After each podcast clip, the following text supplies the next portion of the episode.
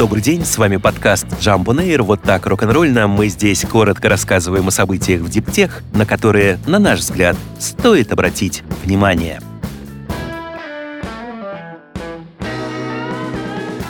Сьюпа Battery — гибридный аккумулятор с использованием графена, который сочетает в себе характеристики суперконденсатора и аккумулятора, представила эстонская Skeleton Technologies. Главный секрет компании — новый материал, запатентованная технология Curved Graphene. Начало массового производства намечено на 2024 год — их можно заряжать в 100 раз быстрее, чем литий-ионные аккумуляторы, а срок их службы составляет 50 тысяч лет, говорят в компании. Также они намного безопаснее, чем литий-ионные аккумуляторы, даже при раздавливании, прокалывании или перегреве. Суперконденсаторы — технология быстрого накопления энергии, которая обеспечивает высокую плотность мощности, почти мгновенную зарядку и разрядку, высокую надежность, устойчивость к экстремальным температурам и огромный срок службы. Основное различие между суперконденсаторами и батареями заключается в том, как они хранят энергию. Энергия, хранящаяся в батареях, высвобождается благодаря химической реакции, в результате которой возникает электрический ток, тогда как энергия в суперконденсаторах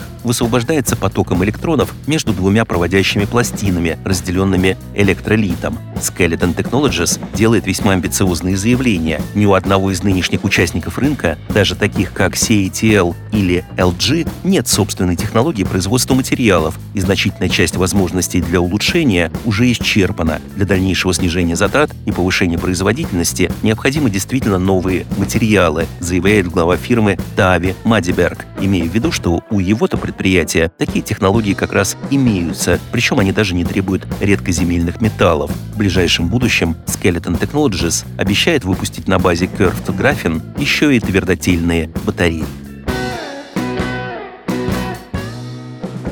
Одобрение регулирующих органов Китая получила на свои одноразовые криозонды iSense 3 и консоли управления к ним израильская компания по производству медицинского оборудования IceCure Medical. Теперь компания и ее партнеры в Китае смогут приступить к лечению злокачественных и доброкачественных опухолей молочной железы, легких, костей, печени и почек, а также к паллиативным вмешательствам. iSense 3 использует в работе принцип криоабляции. Это когда опухоль быстро, безопасно и безболезненно уничтожается путем замораживания жидким азотом. Данный способ является является альтернативой хирургическому удалению нового образования. Процедура длится около 10 минут, проводится под местным наркозом. Дальнейшие послеоперационный уход и восстановительный период не требуются. Разработчики на своем сайте утверждают, что рецидивы отсутствуют у почти 97% пациентов. ISQA Medical рассматривает Китай с его почти полуторамиллиардным населением в качестве основного рынка для своей системы криозондирования. На данный момент, по данным ISQA Medical, у нее в общей сложности 20 27 патентов, зарегистрированных или ожидающих регистрации.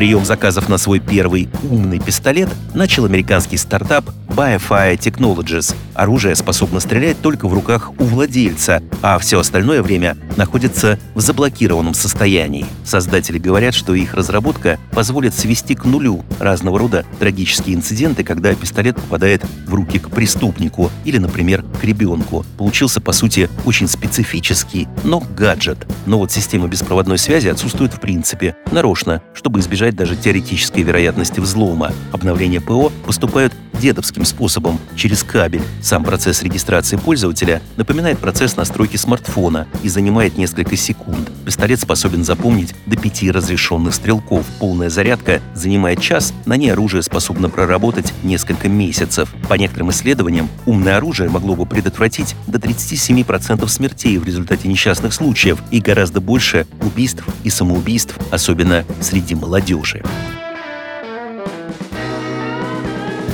Флорида официально запретила государственным и муниципальным учреждениям штата использовать беспилотники из вызывающих озабоченность стран. Это означает, что с апреля тысячи китайских дронов DJI, которые использовали Департаменты общественной безопасности, теперь оказались бесполезным, хотя и дорогим железом. Вступивший в силу запрет стал очередным эпизодом в серии попыток запретить в Америке китайские технологии. Этот феномен получил даже прозвище «эффект Huawei». Губернатор Флориды Рон Десантис ранее неоднократно неоднократно заявлял, что китайские технологии беспилотных летательных аппаратов представляют угрозу безопасности и что эти коптеры на самом деле занимаются шпионажем. Теперь госучреждениям предложено выбирать дроны от пяти местных производителей. В США более 90% агентств общественной безопасности используют китайские дроны производства DJI.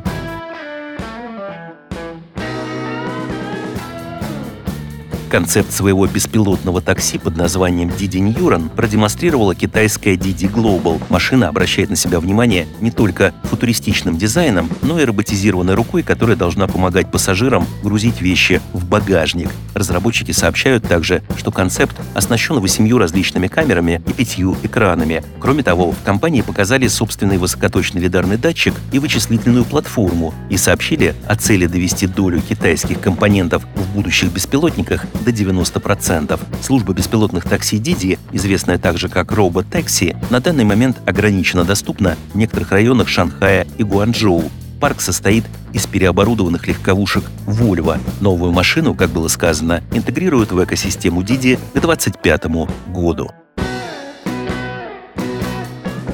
Почти Икея, только в электромобилестроении. Шведский автопроизводитель Лавли готовится выпустить миниатюрный сверхэффективный микрокар LUV. Light Urban Vehicle – легкий городской транспорт. Доставлять его по миру компания собирается в плоских коробках. Таким образом, в тепловой контейнер можно будет поместить 20 машин. Это по меньшей мере 4 раза эффективнее перевозки целых автомобилей. Концепция Лавли состоит в том, что машины будут собираться не на большом централизованном предприятии, а на небольших микрозаводах, охватывающих отдельные регионы продаж. Один такой завод площадью 2000 квадратных метров мог бы обслуживать территорию размером с целую Швецию Швецию, при этом его просто развернуть и эксплуатировать. Такой формат, среди прочего, открывает и возможности для сборки по лицензии. Итак, что известно про первую машину от Лавли? Вес 380 килограммов, за счет малого веса весьма эффективное энергопотребление. Максимальная скорость 90 км в час, что для города вполне достаточно. Багажник 267 литров.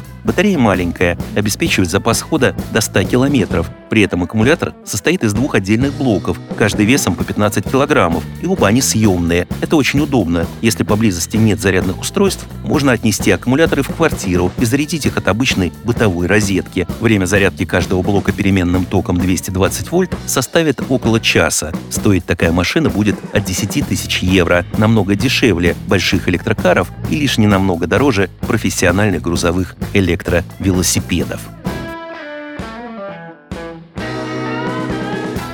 С вами был подкаст Jump on Air, коротко и рок-н-ролльно о событиях в диптех, на которые, на наш взгляд, стоит обратить внимание. Подробнее эти и другие новости диптех читайте ежедневно в нашем телеграм-канале Jump Daily. До встречи!